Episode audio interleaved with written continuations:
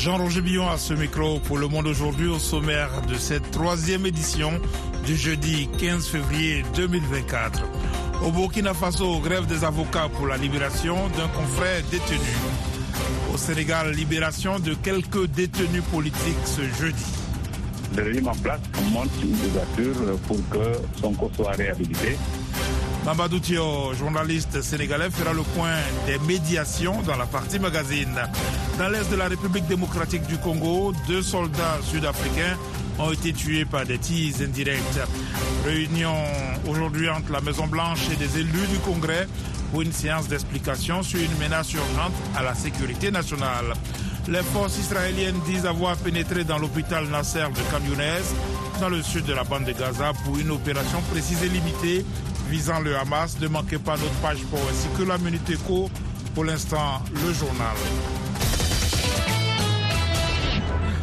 Au Sénégal, plusieurs opposants ont été libérés ce jeudi. Vous savez, le Sénégal en crise depuis l'annonce du report de la présidentielle.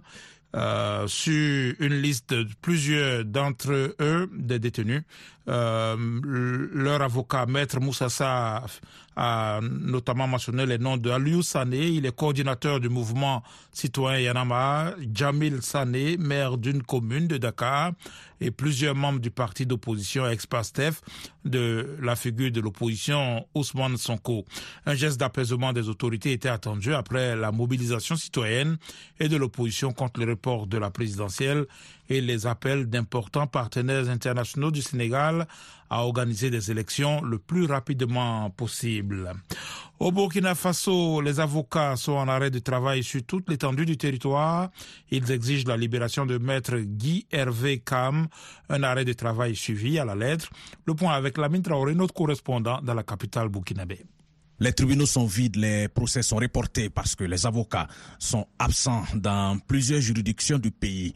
Les avocats burkinabés observent un arrêt de travail de 24 heures sur toute l'étendue du territoire pour exiger la libération d'un de leurs collègues, maître Guy Hervé le débrayage est suivi à 100%, confie le bâtonnier maître Siakanyamba.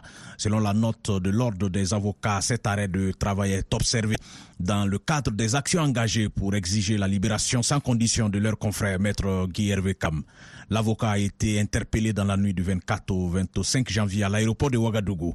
Dès le lendemain, le barreau avait déjà exigé sa relâche immédiate et sans condition. Mais maître Guy Hervé est depuis détenu dans un lieu inconnu, tout comme une dizaine de Burkinabés parmi eux, certains réquisitionnés pour le front, notamment Ablassé Ouedraogo, ancien ministre des Affaires étrangères et Daouda Diallo, militant des droits de l'homme. Lamine Traoré, Ouagadougou, VO Afrique. Toujours au Faso, des ministres du Burkina, du Mali et du Niger, trois régimes militaires regroupés au sein de l'Alliance des États du Sahel se sont réunis aujourd'hui à Ouagadougou en vue de créer une confédération. Ouagadougou nous offre aujourd'hui l'occasion de franchir un pas supplémentaire dans la poursuite de la mise en place des instruments, mécanismes et procédures de notre alliance, ainsi que dans l'architecture juridique de la confédération envisagée par nos trois États, a déclaré le ministre burkinabé de la Défense, le général Kassoum Koulibaly. Dimanche, le chef du régime militaire nigérien, le général Abdoura Mantiani, a évoqué la possible création d'une monnaie commune avec le Burkina Faso et le Mali comme une étape de sortie de la colonisation. L'Union africaine se réunit en sommet à Addis Abeba ce week-end dans un contexte difficile à l'heure où l'organisation veut porter la voix du continent au sein du G20 qu'elle a intégré en septembre et que l'organisation fait face à de nouveaux coups d'État et la crise au Sénégal. L'Union africaine a toutefois réussi à s'éviter une crise en désamorçant en amont du sommet des tensions sur la succession du chef d'État comorien Azali Assoumani à la présidence tournante de l'organisation. Après des mois d'intenses tractations, le président mauritanien Mohamed Ould Ghazouani devrait être élu par ses pairs dimanche. L'armée sud-africaine a annoncé aujourd'hui que deux de ses soldats ont été tués et trois autres blessés par un obus de mortier qui a atterri à l'intérieur d'une base militaire en République démocratique du Congo où ses troupes aident à combattre des groupes armés. Davantage avec Nani Talani. Une bombe tirée au mortier a atterri dans l'une des bases du contingent militaire sud-africain et a fait des victimes et des blessés parmi les soldats de l'armée sud-africaine, a déclaré Pretoria ce matin. À la suite de ces tirs indirects, La SANDEF déplore des décès et des blessures graves. Les blessés ont été transportés à l'hôpital de Gouma et une enquête sera menée pour déterminer ce qui s'est passé. L'Afrique du Sud a commencé à déployer 2900 soldats dans l'est de la RDC à la mi-décembre dans le cadre d'une force sous l'égide de la SADEC, comprenant des militaires du Malawi et de la Tanzanie chargés d'aider la RDC à lutter contre les rebelles du M23. Le président sud-africain Cyril Ramaphosa a réagi en défendant la mission et en rappelant que l'Afrique du Sud, en tant que membre de la SADEC, avait le devoir de fournir des troupes. Dans toute situation de conflit, il y en a qui tombent. Nous nous inclinons devant ceux qui sont blessés et ceux qui ont pu tomber, a-t-il affirmé lors d'un discours devant le Parlement. Le président égyptien Abdel Fattah al-Sisi a accueilli aujourd'hui son homologue brésilien Luis Inácio Lula da Silva en visite en Égypte pour des pourparlers devant notamment porter sur la guerre qui oppose depuis plus de quatre mois Israël au Hamas palestinien à Gaza. VOA Afrique à Washington, vous êtes à l'écoute du monde aujourd'hui. De nouvelles frappes israéliennes ont visé aujourd'hui le sud de la bande de Gaza où Israël a promis de mener une puissante opération terrestre dans la ville surpeuplée de Rafah malgré les pressions internationales qui se multiplient. Le point avec Delidico. Le Premier ministre israélien Benjamin Netanyahou veut maintenant détruire le dernier bastion du Hamas à Rafah, devenu l'ultime refuge pour des centaines de milliers de civils. Pendant que les négociations se poursuivent au Caire en vue d'une trêve, les appels se multiplient à travers le monde contre une telle opération. L'armée israélienne a affirmé avoir des renseignements crédibles sur des otages retenus dans le plus grand hôpital de Khan Younes, dans le sud de la bande de Gaza, théâtre d'intenses combats ces dernières semaines. Israël a aussi mené une frappe mercredi soir au sud du Liban sur un bâtiment dans la ville de Nabatiyeh, dans lequel sept membres d'une même famille, tous des civils, ont péri. Trois membres du Hezbollah pro-iranien, incluant un responsable militaire, blessé dans une attaque de drone dans la même ville le 8 février, ont été tués. Le conseiller américain à la sécurité nationale Jake Sullivan rencontre aujourd'hui des dirigeants du Congrès et des responsables du renseignement et de la défense. Hier, le président de la commission du renseignement de la Chambre a appelé le président Joe Biden à divulguer des informations classifiées sur une menace urgente à la sécurité nationale. Nathalie Barge. Lors d'un point de presse de la Maison Blanche, Jake Sullivan s'est dit surpris de la déclaration publique du républicain Mike Turner appelant l'administration à déclassifier les détails d'une menace étrangère non spécifiée.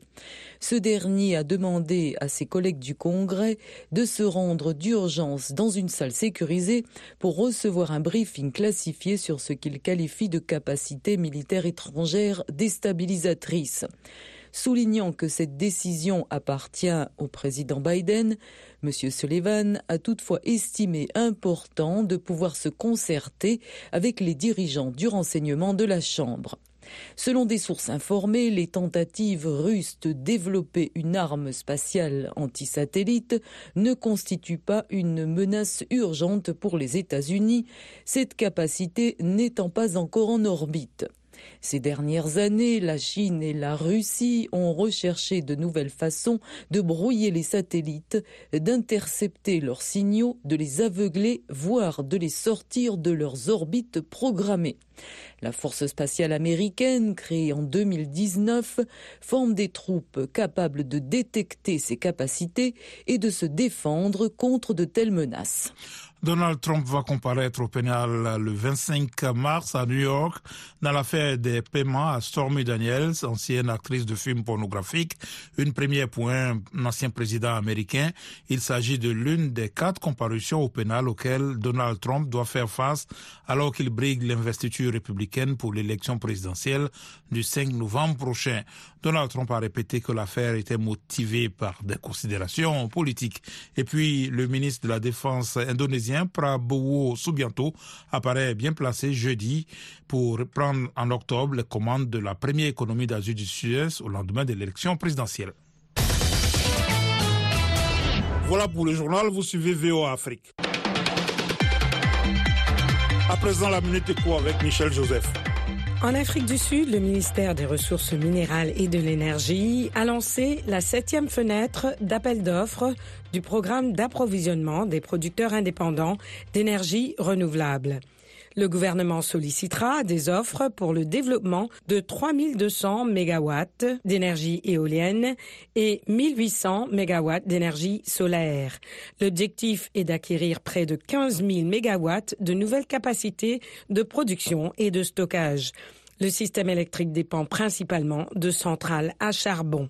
Le fonds de l'OPEP a approuvé un financement de plus de 600 millions de dollars pour 18 projets de développement social et économique durable dans ces pays partenaires, notamment dans les secteurs des transports, de la santé, de l'éducation et de l'énergie. Une facilité de financement de 40 millions de dollars favorisera la commercialisation des produits agricoles bénéficiant à 600 000 petits exploitants en Afrique subsaharienne. La plateforme de commerce électronique Jumia a annoncé la fermeture de sa branche Jumia Food d'ici décembre. La compagnie veut concentrer ses efforts sur le commerce électronique. Lancée en 2012 à Lagos, au Nigeria, Jumia est la première licorne du continent depuis 2016. L'entreprise a levé plus d'un milliard de dollars pour soutenir sa croissance et elle est cotée depuis 2019. Jumia Food est présente dans plusieurs pays, dont la Côte d'Ivoire, le Maroc, la Tunisie et l'Algérie. Place maintenant au sport avec Nanit Talani. Bonsoir Nanit. Bonsoir Jean-Roger, bonsoir à tous. Au Ghana, des centaines de supporters de football sont descendus hier dans les rues de la capitale pour réclamer une meilleure gouvernance du football après l'échec de leur équipe dès la phase de groupe de la Cannes en Côte d'Ivoire. Oui, Jean-Roger, vêtus de t-shirts noirs et rouges proclamant Sauvons le football du Ghana et brandissant des pancartes, les manifestants ont défilé dans les rues principales pour montrer leur frustration face aux mauvaises performances des Black Stars lors des récents tournois majeurs. Le football ghanéen est aujourd'hui confronté à une période sombre de son histoire, ont déclaré les manifestants dans une pétition soumise au Parlement. Ils ont exigé l'ouverture d'une enquête sur la participation du Ghana à la Coupe du Monde 2022 et à la Cannes 2023, après surtout des allégations de corruption et de gaspillage de la part de la Fédération de football lors des tournois. Ils ont également appelé à une politique nationale du football, à des investissements accrus et à des améliorations de la ligue locale. Mercato direction le Brésil pour le Congolais Yannick Bolassi. En effet, l'international congolais Yannick Bolassi, 34 ans, doit partir pour le Brésil la semaine prochaine. Selon un journal italien, il a conclu un pré-contrat avec la première division brésilienne. Né en France et élevé en Angleterre, il joue pour l'équipe nationale de la RDC. Yannick Bolassi a joué dans plusieurs clubs anglais. Il est libre de tout contrat depuis janvier dernier. Badminton, championnat d'Afrique, l'Algérie attend son adversaire en finale. La sélection algérienne masculine de badminton a validé effectivement son ticket pour la finale du championnat d'Afrique de ce sport qui se joue actuellement au Caire en Égypte après avoir battu l'île Maurice 3-1 hier. Les fenêtres du badminton attendent le vainqueur de la demi-finale entre l'Égypte et le Nigeria. Ils ont terminé leader du groupe A avec 6 points devant l'Ouganda, la Zambie et l'Égypte. Athlétisme, décès d'Henri Renault, le Kenya aux quatre records du monde. Ce coureur de fond et demi-fond est mort à 72 ans après une hospitalisation de 10 jours, a annoncé ce jeudi la Fédération kenyane d'athlétisme. Henri Renault était l'homme aux quatre records du monde en 81 jours. Au printemps 1978, alors qu'il était étudiant aux États-Unis, Henri Renault avait coup sur coup battu les records mondiaux des 3000 mètres, 3000 mètres steeple, 5000 mètres et 10 000 mètres. L'ancien athlète, longtemps basé aux États-Unis, était rentré dans son pays natal après avoir passé en 2019 un appel à l'aide financière auprès du gouvernement kényan. Page de sport VOA Afrique signée Nani Talani.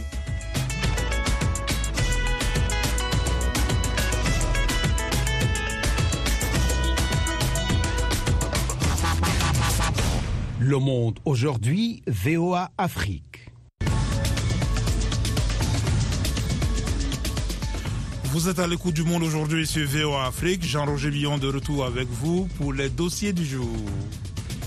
Au Sénégal, depuis la mise en place d'une commission parlementaire d'enquête sur le Conseil constitutionnel, le président Macky Sall a décidé de reporter l'élection présidentielle qui était prévue le 25 février.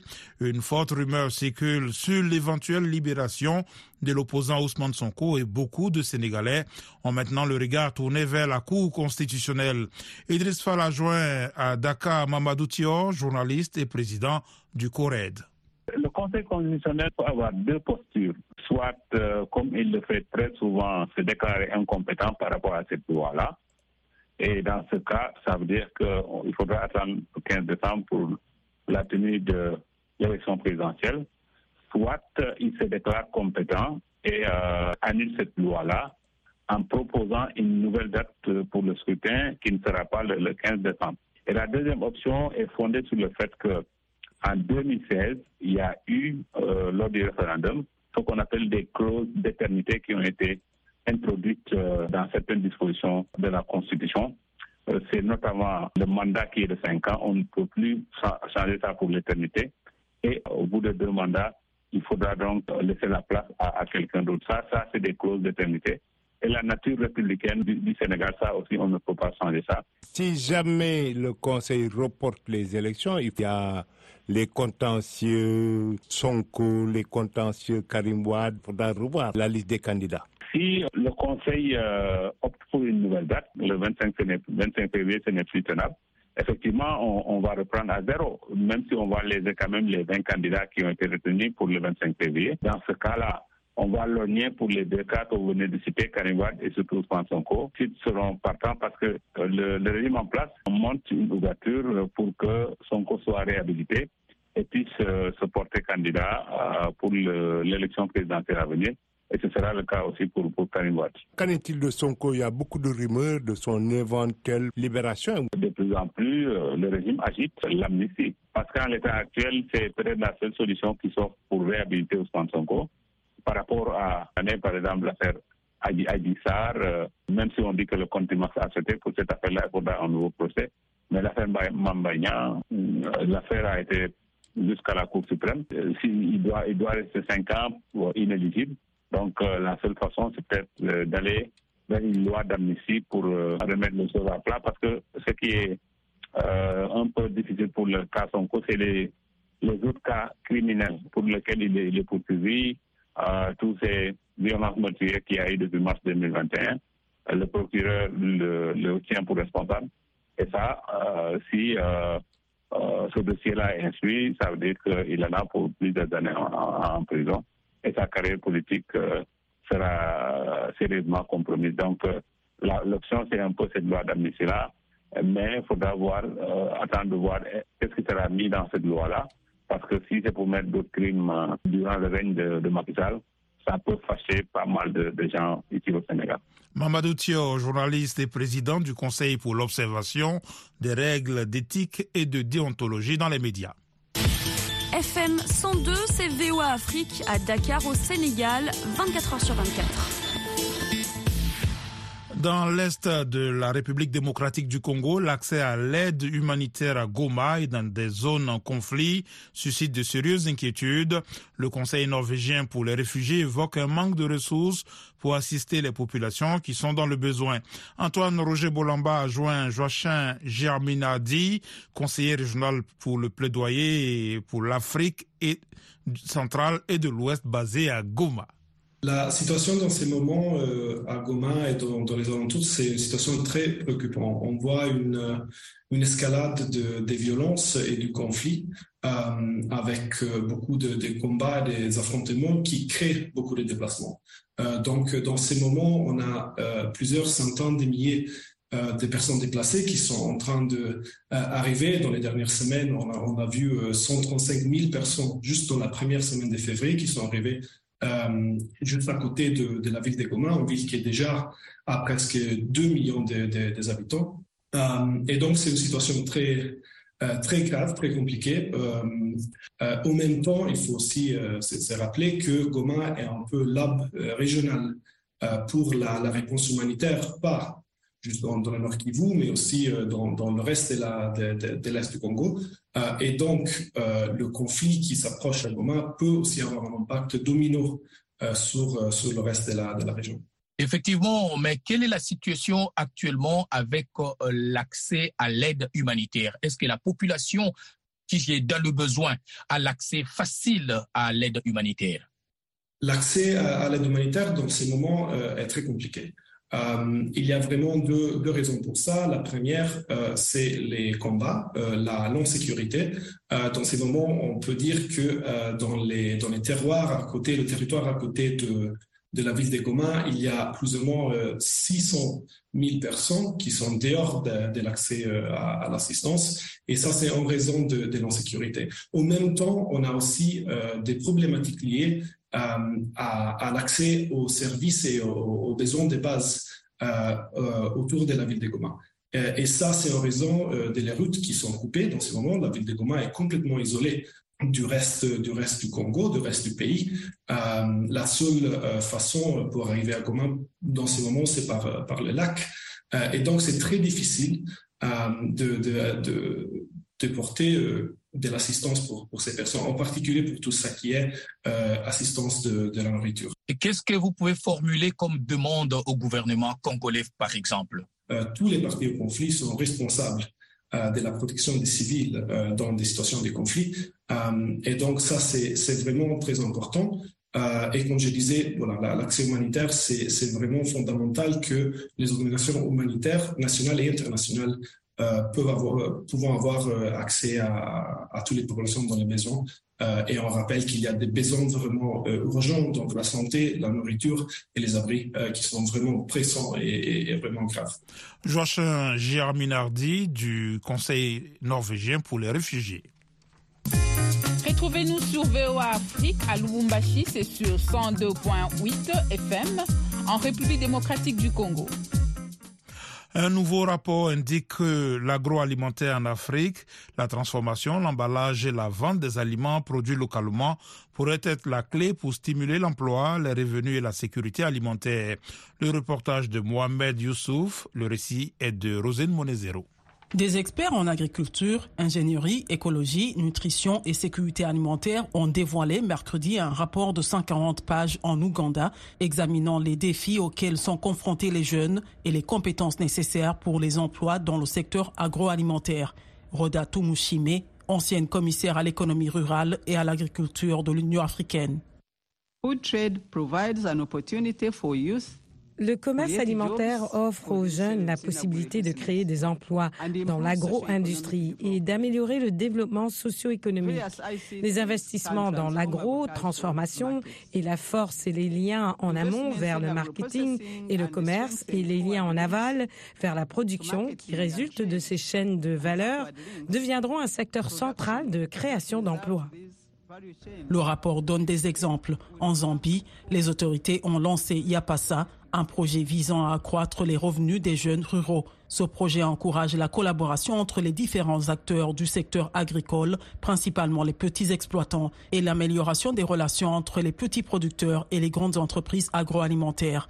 En coordination avec l'Agence des Nations Unies pour l'alimentation et l'agriculture, l'Organisation internationale du travail et le gouvernement zambien, Yapasa a créé 3000 emplois et amélioré 5000 entreprises rurales dirigées par des jeunes. Selon la Banque mondiale, les marchés combinés de l'alimentation et des boissons en Afrique devraient être évalués à 1000 milliards de dollars d'ici à 2030. Ousmane Badian est le coprésident du groupe d'experts qui a publié le rapport.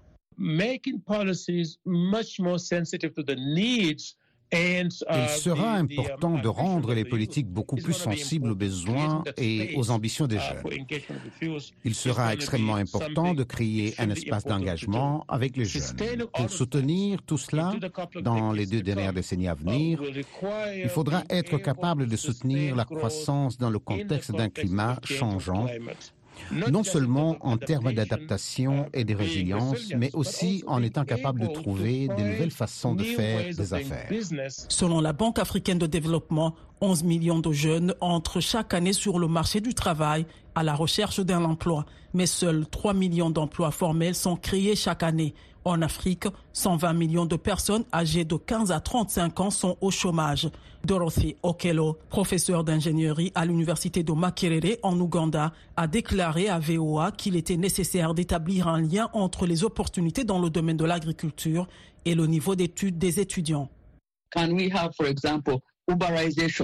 Nous pouvons avoir, par exemple, une ubérisation, si je peux utiliser ce mot, des services de tracteurs. Vous savez, des services tels qu'un tracteur chargé ou un tracteur est mis à la disposition d'un certain nombre d'agriculteurs. Comment pouvons-nous utiliser l'ingénierie de manière créative pour trouver des solutions à ce problème? Si je peux me permettre, je m'adresse aux personnes qui travaillent dans le domaine de la création, des beaux-arts ou de l'art industriel. En fin de compte, lorsque j'ai mon produit et que je veux le commercialiser, comment dois-je le présenter pour améliorer son pouvoir d'attraction sur le marché Les experts appellent les gouvernements africains à donner plus de pouvoir aux jeunes en s'attaquant aux barrières commerciales, en investissant dans la technologie et en impliquant les jeunes dans la formulation des politiques et la prise de décision. VOA Afrique, 24 heures sur 24 à Bamako, au Mali, sur 102 FM. Du 6 au 12 février a eu lieu à Bamako au Mali la deuxième conférence internationale des détenteurs de savoirs occultes avec la participation de plusieurs dignitaires africains dont des rois, des reines, des princes et princesses, des détenteurs de savoirs occultes, des leaders religieux et des donzos venus des quatre coins d'Afrique. Le professeur Mamadou Babou Niang a doté les détenteurs du savoir africain d'un siège flamand neuf. Il explique au micro de Modibo Dambélé motivations de la rencontre et la création du Centre pour la promotion du savoir occulte africain. Mais c'est ce qui est normal, parce que c'est notre culture. Hein. Nous sommes des Africains. Il est temps que nos connaissances que nos ancêtres nous ont léguées, qu'on essaie de mettre en valeur. Et quelles sont les disciplines qui seront enseignées dans ce centre au Mali, dans les sièges sociaux au Mali? disciplines, que ce soit la télépathie, le magnétisme, le fakirisme, l'illusion, l'hypnotisation, mais à l'africaine. Et que répondez-vous à vos détracteurs qui disent que ces sciences ne sont pas réelles? Bon, ça, ça, ça me regarde que, parce que vous savez, si vous, si vous abandonnez votre culture et allez prendre la culture d'autrui, donc c'est toujours comme ça. On a vu, il n'y a pas très longtemps, un chef d'État dire que l'Afrique n'a pas de culture, que l'Afrique ne, ne, ne fait même pas partie de la civilisation. Donc il est temps que nous, la connaissance que nos ancêtres nous ont laissée, qui, répond de la magie rouge, de la connaissance des plantes et des animaux, qu'on essaie de mettre ça en valeur et enseigner ça. Et nous savons que depuis plusieurs années, vous entreprenez une mission de sensibilisation par rapport à la démystification des sciences occultes. Qu'est-ce que le centre pourrait faire par rapport à cette mission de démystification? Bon, vous savez, dans chaque boulot, il y a ce qu'on appelle la vérité et le mensonge. Aujourd'hui, à travers, on a tellement de charlatans qui font du n'importe quoi, qui ne qui, pas de l'Afrique. Donc, euh, il est temps de démystifier ce qui est mauvais et d'enseigner ce, qui est, ce qui est bien, ce qui est réel. Et il y a beaucoup de gens qui disent que malgré que l'Afrique dispose de tous ses talents sur le plan occulte, qu'est-ce qui fait que jusqu'à présent, ce sont les problèmes qui minent l'Afrique? Bon, les problèmes qui minent l'Afrique, toujours, ça, c'est, il y a des, il y a des civilisations qui sont derrière ça. Il y a des Européens qui sont derrière. C'est l'Occident qui est derrière, avant l'indépendance. Depuis ce qu'on appelle l'esclavage jusqu'à aujourd'hui. Hein, qui nous disent que notre connaissance, notre culture n'est pas vraie. Donc il est temps que qu'on se réveille. Raison pour laquelle j'ai convoqué tous les rois d'Afrique à Bamako, les rois, les princes, les détenteurs de savoir occulte africain à Bamako. Un conclave pendant une semaine pour essayer de discuter, voir qu'est-ce qu'on va mettre sur place. Et si vous avez un dernier mot à l'endroit de la jeunesse africaine vis-à-vis de ce futur centre ou école qui verra le jour bientôt, qu'est-ce que vous Mon dernier mot, c'est de donner des conseils que un tronc d'arbre a beau séjourner dans l'eau ne sera jamais crocodile. Donc, on ne dit pas que tout ce que l'Occident nous a amené est fausse, on n'a pas dit ça, mais il est temps que qu'on pratique notre connaissance à la africaine. Mamadou Babou Niang, président du réseau panafricain de la science mystique et du patrimoine ancestral. Le monde aujourd'hui, c'est la fin de cette édition. Merci de l'avoir suivi. Jean-Roger Bion à ce micro. À la mise en onde, Georges Léonard Sagno. Un grand merci à la rédaction et à toute l'équipe de production. Portez-vous bien. À tout à l'heure.